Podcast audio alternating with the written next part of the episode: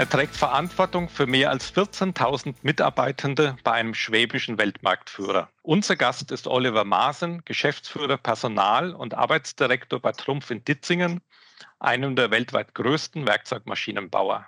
Ich spreche heute mit ihm darüber, welche Eigenschaften Ingenieurinnen und Ingenieure mitbringen müssen, um in einem Spitzenunternehmen Karriere zu machen. Zudem möchte ich von ihm wissen, wie die Balance zwischen dem Anspruch an das Privat- und das Berufsleben gelingt. Mein Name ist Peter Steinmüller. Ich bin Ressortleiter der VDI-Nachrichten und begrüße Sie herzlich zu einer neuen Folge von Prototyp, dem Ingenieur.de Karriere-Podcast in Kooperation mit den VDI-Nachrichten. Ein Hinweis zu Beginn. Wenn es Ihnen gefallen hat oder Sie Anregungen haben, bewerten Sie unseren Podcast und schalten Sie wieder ein. Guten Tag, Herr Maaßen. Hallo, Herr Steinmüller. Danke für die Einladung. Und ich freue mich auch, dass es so unkompliziert und so schnell geklappt hat, Herr Maaßen. Äh, als Einstieg, äh, damit unsere Hörerinnen und Hörer Sie besser kennenlernen, zunächst einmal eine beliebte Frage aus Vorstellungsgesprächen. Wie würden enge Freunde Sie beschreiben? Naja, also das hängt natürlich sehr davon ab, welchen meiner engen Freunde oder Freundinnen Sie da fragen. Aber ich glaube, es gibt zwei, drei Leitlinien, die alle bestätigen würden. Das eine ist neugierig. Ich bin jemand, der immer irgendwie hinter die Kulissen gucken will, im wahrsten Sinne des Wortes, der verstehen will, wie Dinge zusammengehen. Meine Lieblingssendung seit gefühlt 50 Jahren ist die Sendung mit der Maus. Und das sagt vielleicht einiges auch über mich aus. Dann jemand, der sehr an Freunden interessiert ist, der äh, Netzwerke mag und liebt, aber nicht so sehr den Smalltalk. Also ich würde immer das tiefe Gespräch mit einem Freund der Runde mit zehn im Biergarten vorziehen. Und last but not least, ein, und das würden alle sagen, jemand, der sich unheimlich für das Thema klassische Musik und insbesondere Oper und dann insbesondere die Werke Richard Wagners interessiert und darin aufgeht, wenn er, wie gerade vor 14 Tagen, eine Opernpremiere Tristan und die Solde in München erleben durfte. Dann frage ich Sie mal direkt, und wie oft waren Sie schon in Bayreuth? Ähm, jetzt zwei Jahre nicht, davor seit meinem 18. Geburtstag jedes Jahr. Ähm, am Anfang immer mit Schild, suche Karte in der Hand, stand da in der Schlange und habe Busse geentert, um zu fragen, ob noch irgendjemand eine Karte übrig hat. Und irgendwann war es mir dann mal vergönnt, auch welche zu bekommen über diverse Kanäle. Man wartet in der Tat oder wartete, heute ist das ja nicht mehr ganz so, 10, 12 Jahre mit einer normalen Bestellung, bis man dann endlich dran war. Aber ich war immer drin. Ich bin nie wieder nach auch so einem Hinfahren und keine Karte haben nach Hause gegangen und war nicht in der Vorstellung. Das heißt, das Netzwerken hat dann schon früh Früchte getragen. Das funktioniert fantastisch und sei es, dass man irgendwie an eine der blaue Mädchen genannten Türsteherinnen es geschafft hat, dass sie einen doch mitnahm und man sich da irgendwo noch auf eine Stufe setzen durfte. Aber das ist 30 Jahre her. Heute wird das wahrscheinlich auch nicht mehr gehen. Vielen Dank. Äh, vielleicht sagen Sie uns noch mal kurz, was Sie denn so an Richard Wagner fasziniert. Ja, ich glaube, das ist wie so oft, wenn man eine persönliche Geschichte hat. Ich war zwölf und äh, meine Mutter sollte eigentlich mit ihrer besten Freundin in die Oper gehen, einen fliegenden Holländer, und hatte keine Zeit, weil eine kurzfristig anberaumte Schulpflegschaftssitzung dazwischen kam, wo sie hin wollte als Elternsprecherin. Und dann wurde ich gefragt, ob ich denn mit will. Und natürlich habe ich ja gesagt und saß also in Düsseldorf im Opernhaus in der zweiten Reihe und schaute auf dieses gigantische Bühnenbild vor mir und in den Orchestergraben runter, auf die Pauken, die bei Wagner halt eine Rolle spielen. Da sind wir schon. Es ist das Majestätische, es ist das Volle aus dem Vollen schöpfen, es sind die mystischen Zusammenhänge, es ist das wirklich die, das Schauspiel und Musik nirgendwo für mich so zusammenkommt wie bei Richard Wagner. Äh, Sie haben gerade das Stichwort äh, Ihre Jugend in Düsseldorf erwähnt. Äh, Sie haben ja in Düsseldorf eine Banklehre absolviert, dann mhm. haben Sie Betriebswirtschaftslehre studiert und dann haben Sie 20 Jahre Karriere bei der Hypovereinsbank gemacht. Mhm. Und wie kommt denn jetzt die späte Liebe zum Maschinenbau her? Ja, da darf ich eins vorab ergänzen, weil mir das wichtig ist, mhm. gerade wenn wir über Karriere sprechen. Mhm. Eigentlich glaube ich, beginnt für mich das Thema in der katholischen Jugendarbeit. Mhm. Ähm, ich habe sehr früh als Ministrant, dann Oberministrant, dann in der, äh, im Erzbistum Köln äh, diverse Dinge machen dürfen, die so erste Führungserfahrung tatsächlich waren. Weil wenn Sie mit 14, 15 verantwortlich sind für eine Gruppe von Neunjährigen und die auch irgendwie formen, bespaßen, aber auch ihnen versuchen, irgendeine Art von Leitplanken mitzugeben, moralischen Kontext zu vermitteln, dann war das für mich der Einstieg in Führung und dann kam die Bankausbildung, dann kam die Tätigkeit in HR, im Personalbereich und ich glaube bis heute, dass mich das am meisten geprägt hat. Wo kam der Maschinenbau her? Der Maschinenbau war für mich nicht das Ausschlaggebende. Es tut mir jetzt leid bei allen Ingenieuren und Ingenieurinnen. Es war tatsächlich das Charisma der Chefin, das mich hierher gezogen hat. Mein erstes Vorstellungsgespräch mit Frau Leibinger-Kammüller war so, dass ich gesagt habe, wow, mit ihr und für sie willst du arbeiten. Das ist für mich immer ein sehr bestimmendes Element gewesen. Ich habe mir oft Chefs und Jobs auch danach ausgesucht, ob da Charisma war, ob da jemand war, der mir als Vorbild etwas geben konnte und vermitteln konnte. Und das war der Fall. Und dann war es eher umgekehrt, dass ich überzeugen musste, dass jemand, der weder Ingenieur ist, noch irgendwie die Branche kennt, noch einen Doktortitel hat, noch protestantisch, noch schwäbisch, noch, wir könnten das weiterführen, der richtige ist, um ausgerechnet Personalchef bei Trumpf zu werden. Äh, jetzt äh, durfte ich ja auch äh, dieses besondere Charisma erleben. Äh, persönlich kann das gut äh, nachvollziehen, aber die Bankenwelt, also ich muss jetzt nicht gerade an Bad Banks erinnern, äh, stellt man sich ja eher glatte Führungspersönlichkeiten vor und große persönliche Distanz. war das jetzt für Sie quasi eine neue Welt, in die Sie da eingetaucht sind? Oder in welcher Form hat sich dann das Charisma in, im Bankwesen geäußert? Ja, schon, schon eine andere. Also ich differenziere bei dem Thema Bank immer sehr genau, weil ähm, da, das, was wir so und nehmen Sie Bad Banks und ähnliches im Kopf haben, das ist ja ein Ausschnitt. Die Hypovereinsbank, für die ich damals auch als Personalchef verantwortlich war, ähm, hat ungefähr so viele Mitarbeiter wie Trumpf. Und im Investmentbanking waren von den 15.000 ungefähr 3.000. Und in den Bereichen des Investmentbankings, die für die schlechten Schlagzeilen gesorgt haben und zu Recht in aller öffentlicher Kritik waren, da reden wir vielleicht noch über 300 Mitarbeiter. Und dafür dann 16.000 Mitarbeiter sozusagen in den Allgemeinverdacht zu nehmen, das fand ich schon immer schwierig. Der, der Banker, der vor Ort sich in der Filiale um seinen Privatkunden kümmert, um einen Firmenkunden kümmert, der hat aus meiner Sicht in den meisten Fällen ein sehr ähnliches Wertegerüst, wie es vielleicht auch hier die Mitarbeiterinnen und Mitarbeiter von Trumpf haben. Aber Sie haben natürlich recht, was ganz wesentlich anders war, auch in der Kultur, ist, dass ich aus einem börsennotierten Unternehmen ein Familienunternehmen gekommen bin, aus einem Unternehmen, das quasi im Drei-Monats-Kontext ähm, auf den Kapitalmarkt schaut und den nächsten Report an die Aktionäre vorbereitet, zu einem Unternehmen hier, das in seinem Purpose formuliert hat, Unlocking Technological Worlds for Generations to Come. Also hier schaut man weit über den Quartalsbericht, über den Jahresbericht hinaus in die nächste und übernächste Generation, hat deswegen den langen Atem, bestimmte Dinge zu tun und auch bei aller Hektik, die wir im Alltagsgeschäft haben und bei aller Arbeitsbelastung die Ruhe und das nötige Kleingeld, auch mal ein Thema weiter zu verfolgen, das andere längst aufgegeben haben. Ein ganz großer Wettbewerbsvorteil aus meiner Sicht. Nochmal zurück zur Hypovereinsbank, äh, auch wenn das nur 300 Verantwortliche war für die Krise.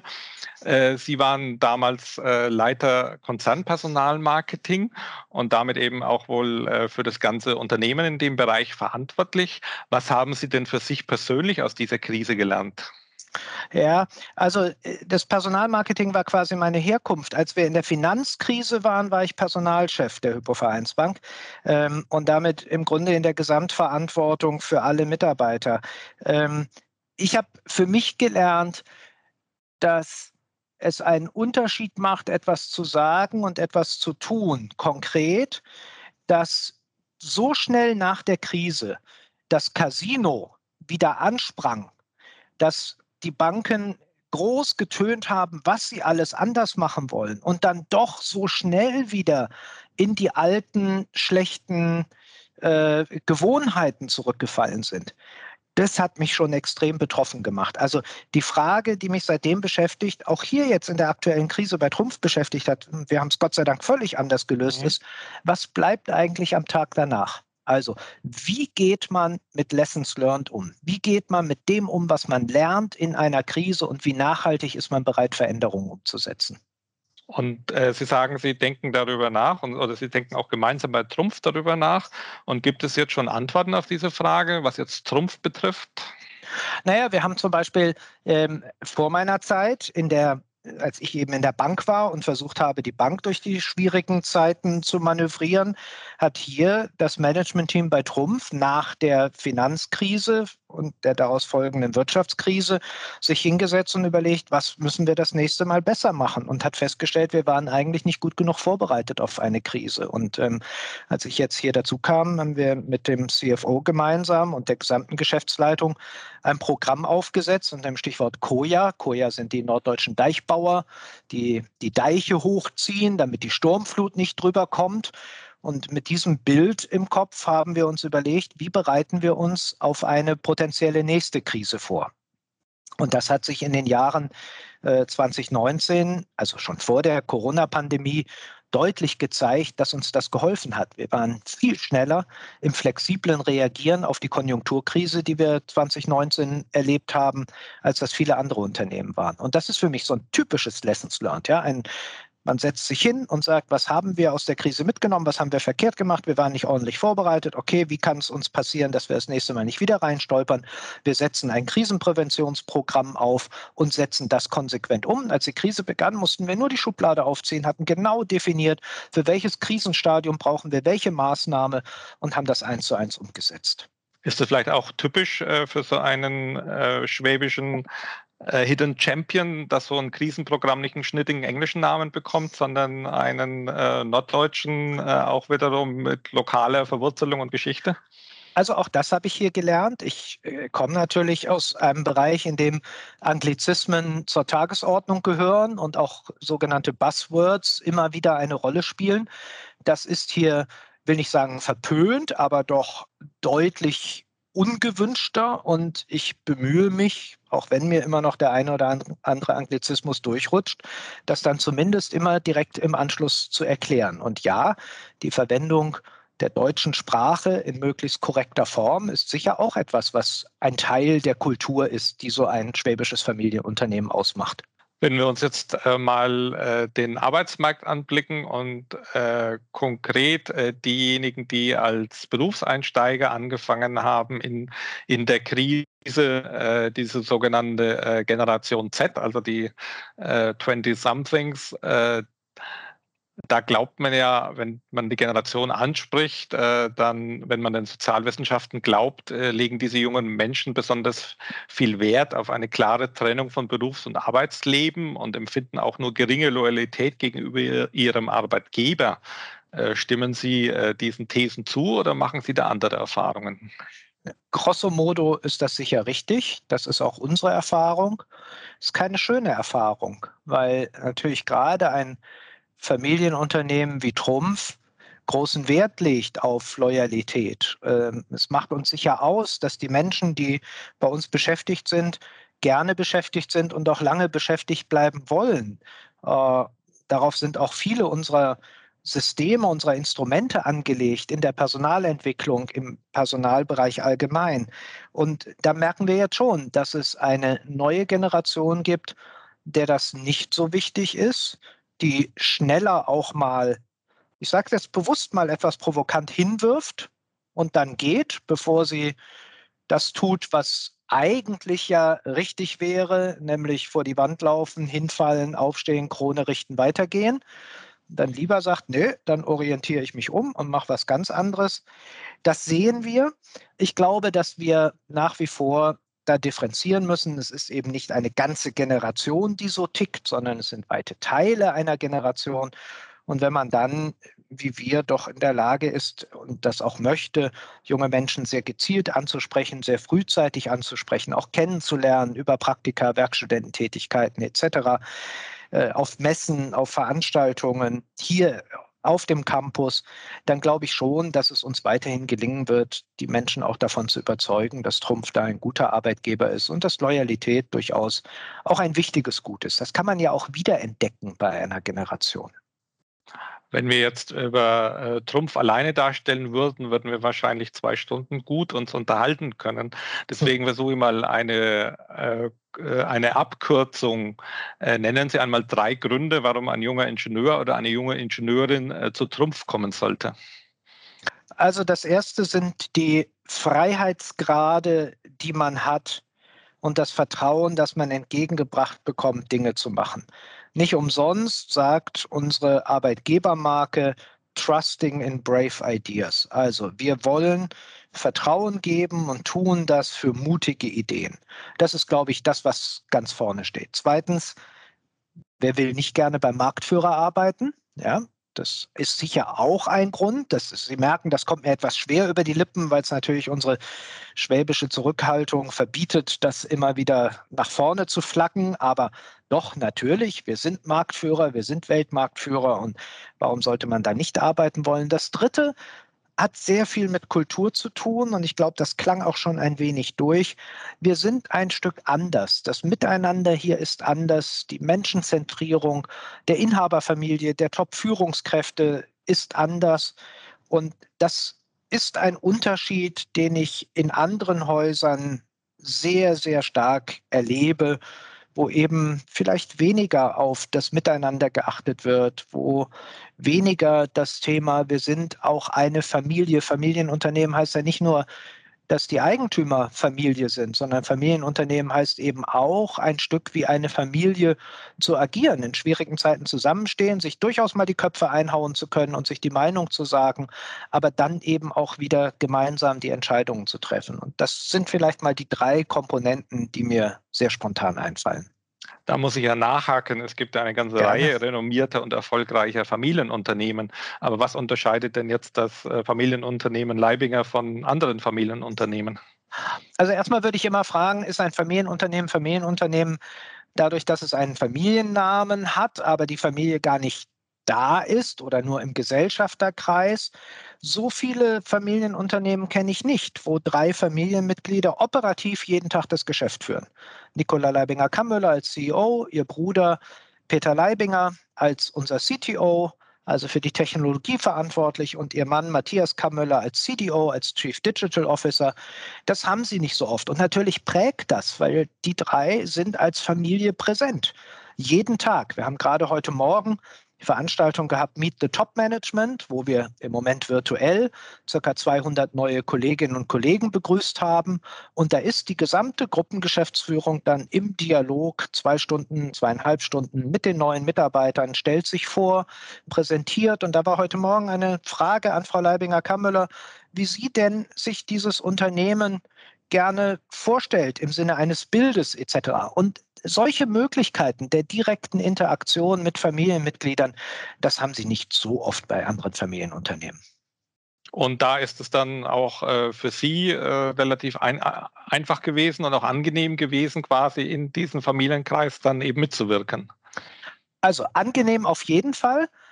Einfach ist das nicht, weil wenn Sie als externer Manager in ein Unternehmen kommen, dann braucht es ja erstmal eine ganze Zeit, bis sie selber dieser Kultur nachgespürt haben und für sich das auch adaptiert haben und gesehen haben, wie passe ich da rein und wie passt das zu mir. Dann daraus auch zu beweisen, dass sie die Dinge vorantreiben und richtig machen. Insofern glaube ich, ist es schon auch ein eine besondere Situation nach nur vier Jahren im Unternehmen in die Gruppengeschäftsführung, damit in den obersten Kreis des Unternehmens berufen worden zu sein, für die ich sehr dankbar bin. Aber einfach, nein, angenehm immer.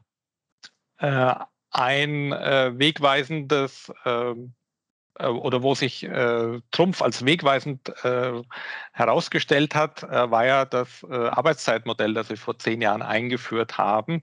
Mhm. Und äh, Seitdem äh, können eben Mitarbeitende in Abstimmung mit ihren Vorgesetzten ihre Wochenarbeitszeit für die nächsten ein oder zwei Jahre frei wählen, und zwar zwischen 15 und 40 Stunden.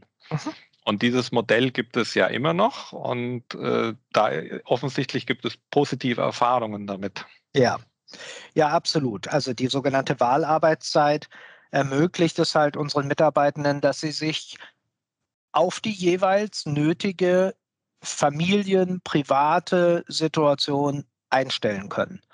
Und mittlerweile auch für sechs Monate, also wir machen das auch etwas kurzzyklischer, um bestimmten Lebenssituationen einfach Rechnung zu tragen. Und das wird von über einem Viertel unserer Mitarbeiter angewendet, die also ihre Arbeitszeit verändert haben.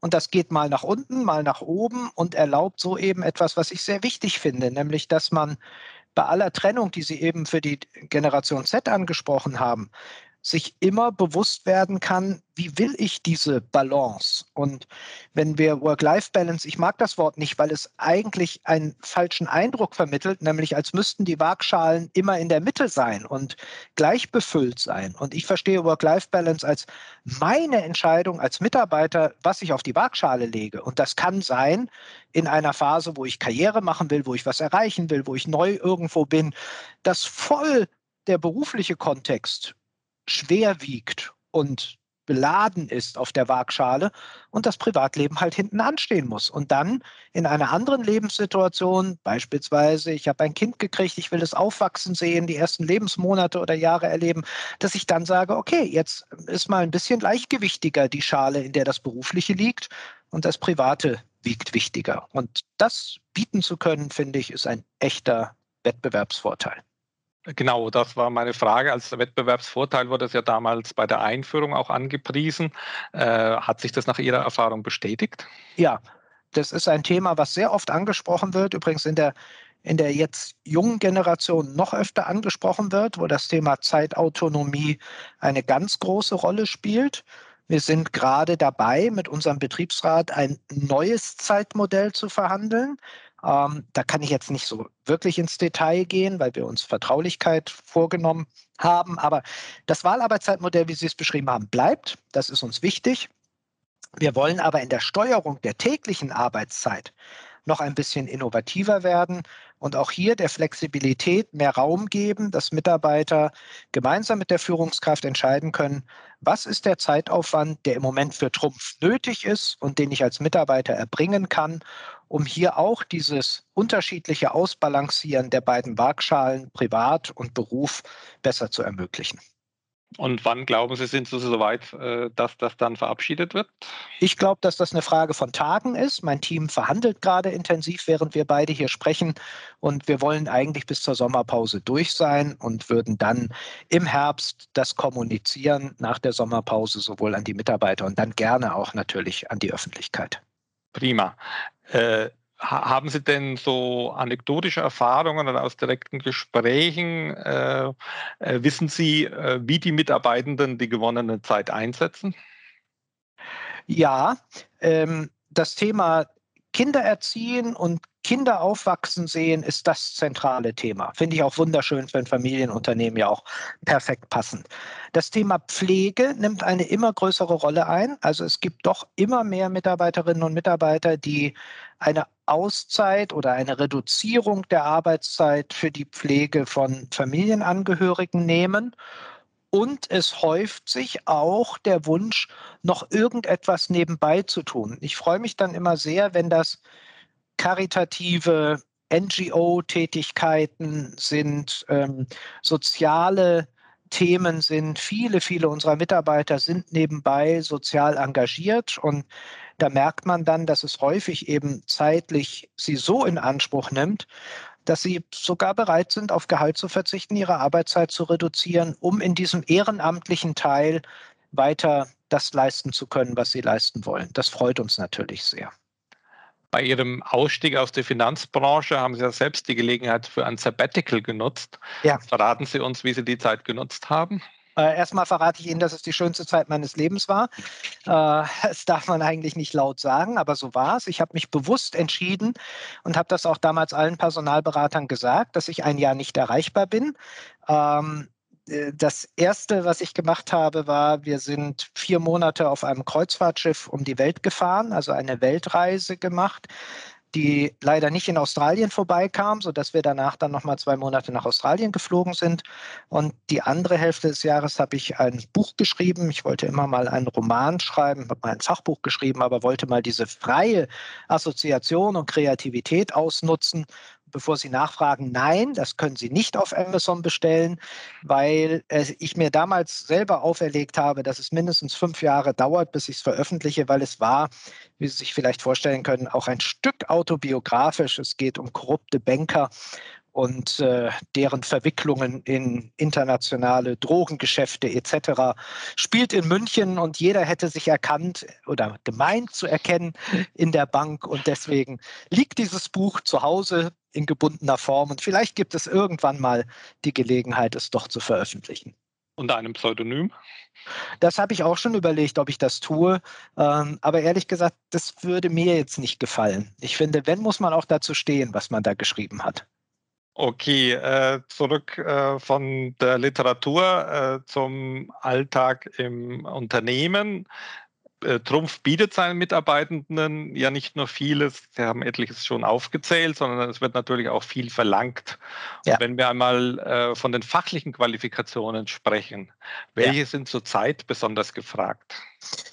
Ja, auch das wechselt natürlich immer mal und man muss aufpassen, dass man da nicht zu kurzzyklisch wird, weil in dem Moment, wo ich sage, die Softwareentwickler und jemand richtet sein Studium heute danach aus und sagt, jetzt mache ich nur noch Softwareentwicklung, dann haben wir vielleicht die Situation, bis er fertig ist, dass wir keine Ahnung, die Kulturwissenschaftler suchen. Das ist jetzt vielleicht ein bisschen sehr schwarz-weiß.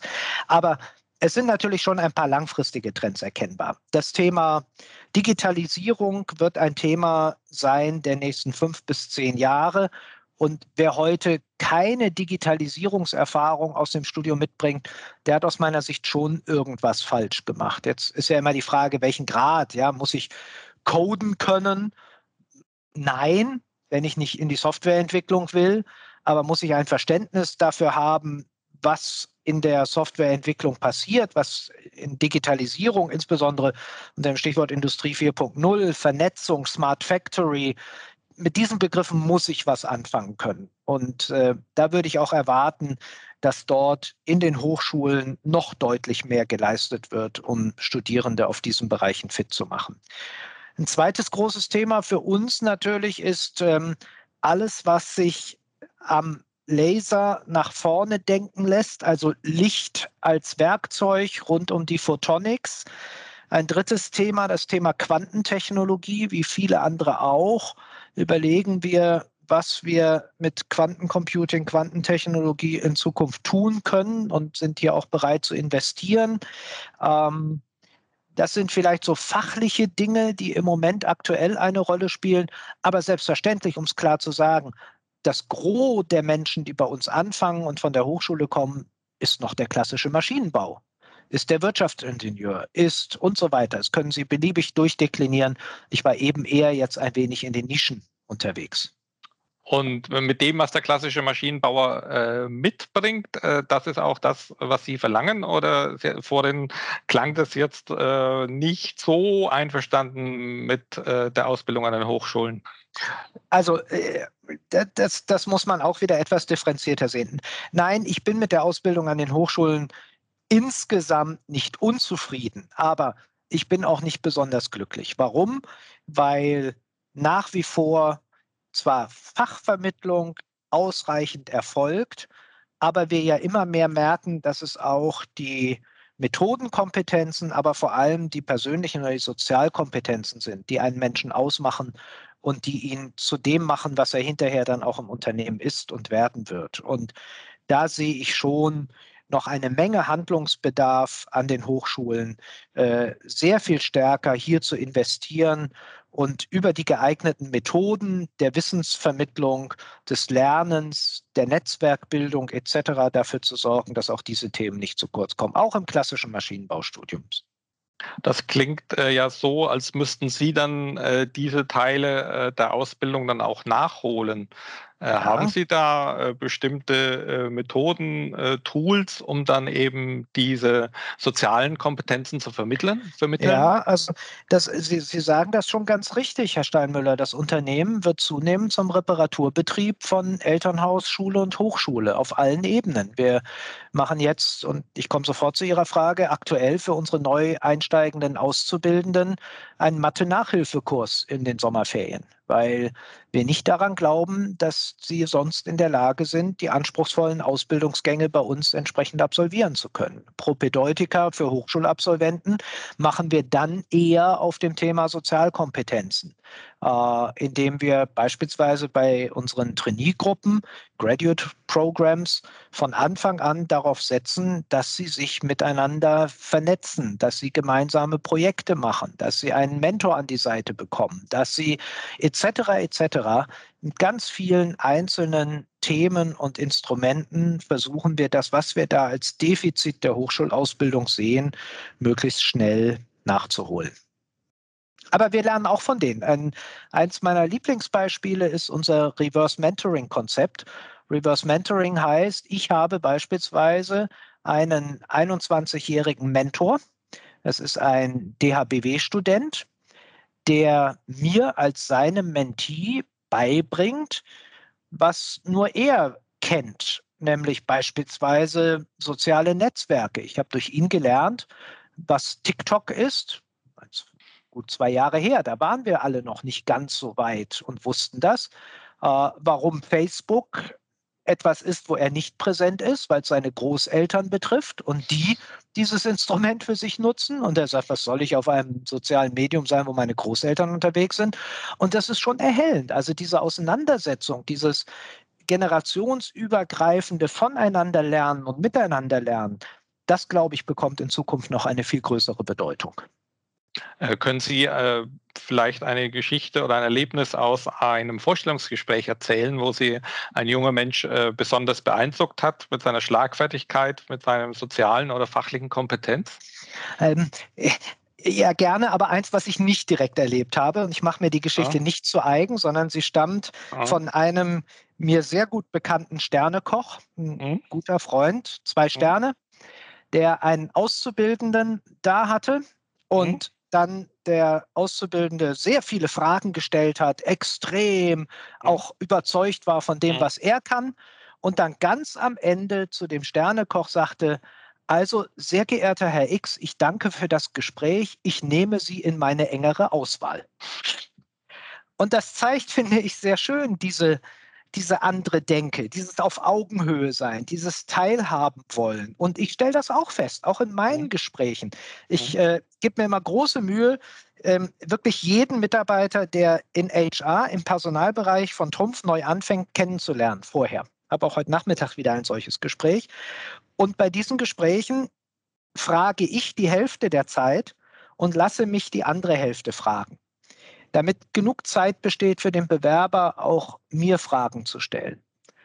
Und vor zehn Jahren, auch vor fünf Jahren, hätte mich noch keiner gefragt, wie viel Zeit er denn mobil arbeiten dürfte, wie denn die Altersversorgung sei bei Trumpf, ob wir denn auch in nachhaltige Anlagen investieren würden, wenn wir unsere betriebliche Altersversorgung machen, wie hoch unser Footprint ist und ob wir Klimaneutralität tatsächlich erreichen werden 2030, wie wir es in der Presse versprochen haben.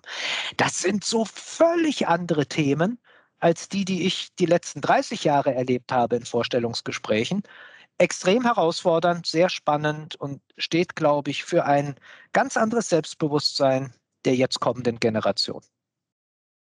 Äh, auch wie, egal wie die kommende Generation aussieht, es werden immer noch äh, zu wenig Frauen sein.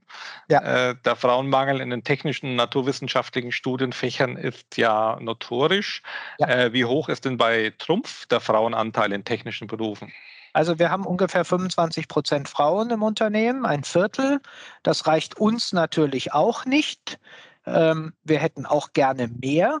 Wir tun da auch viel für. Also die ganze Frage von MINT, äh, frühzeitig, und ich rede nicht von den Schulabgängern, sondern ich rede von den Kindergärten, dort das Thema Technik zu bespielen, ähm, wir sind sehr stark engagiert in der Wissensfabrik und sonstigen äh, Dingen, die das versuchen, wirklich den jungen Menschen näher zu bringen und besonders eben die Mädchen, die jungen Frauen zu begeistern für die MINT-Fächer.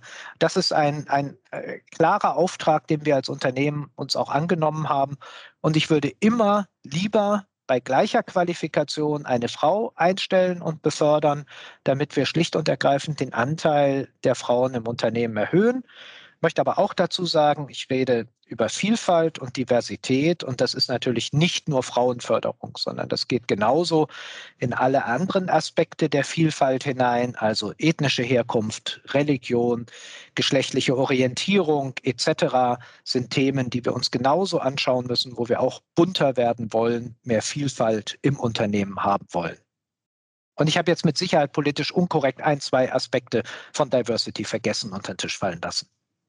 Ähm, Sie hatten ja beim äh, anderen Gespräch, äh, wo wir beide dabei waren, gesagt, wenn wir bunter werden, dann wäre also in uns, unseren Unternehmen, also allgemein, nicht nur auf Trumpf bezogen, dann werden wir auch wirklich erfolgreicher. Ja. Aber woher kommt denn dieses Jung-Tim zwischen Diversität und Erfolg? Also erstmal kann ich es wissenschaftlich belegen, denn es gibt diverse Studien mittlerweile, die eins zu eins nachweisen, dass diverse Teams, also Teams, die aus unterschiedlichen Komponenten zusammengestellt sind, erfolgreicher sind, und zwar durch alle Funktionen, durch im Vertrieb, in der Entwicklung, in HR, als Teams, die tendenziell selbstähnlich sind. Und äh, ich erlebe das auch so. Also in dem Moment, wo ich mein Management-Team, das ich hier vor Ort vorgefunden habe, aufgebrochen habe und Typen hineingesetzt habe, die gar nicht klassisch in HR groß geworden sind, sondern zum Beispiel in der Produktion oder ganz woanders, merke ich, dass unsere Diskussionen viel belebender sind, diverser sind, unterschiedlicher sind, aber wir am Ende auch einen besseren Output erzielen. Und das, glaube ich, gilt für alle Unternehmen und für Trumpf im Speziellen. Da wollen wir weiter investieren. Jetzt sind Sie ja mit den, in den 70 äh, Ländern nicht unbedingt nur in Staaten vertreten, wo Diversität als Trumpf, also jetzt, äh, ein unfreiwilliges Wortspiel, als ja. Trumpf gilt. Äh, ist es dann äh, je nach Region verschieden, wie viel äh, Wert Sie auf Diversität legen?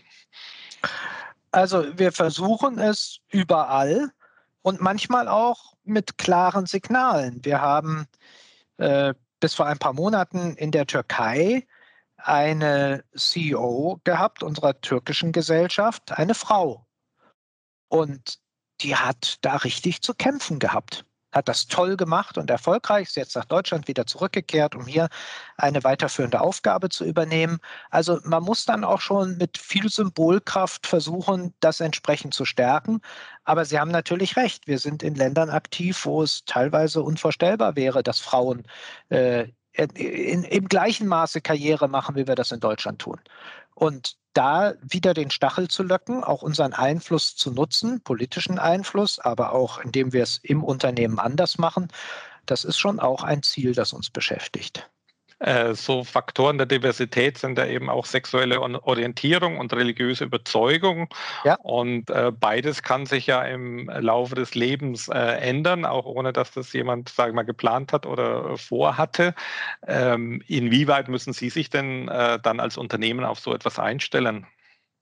Ja, das ist absolut wichtig, dass man hier als Unternehmen äh, eine offene Tür, eine hinreichend, eine gebende Hand hat, ein Verständnis, ein, ein, ein wohlwollendes Ohr.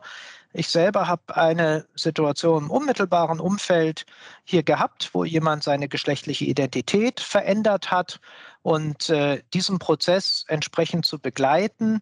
Ich habe ein anderes Beratungsgespräch hier innerhalb des Hauses zum gleichen Thema geführt. Da muss man als Unternehmen alles tun, um glaubwürdig und wirklich auch nachhaltig an der Seite der entsprechenden Kolleginnen und Kollegen zu sein.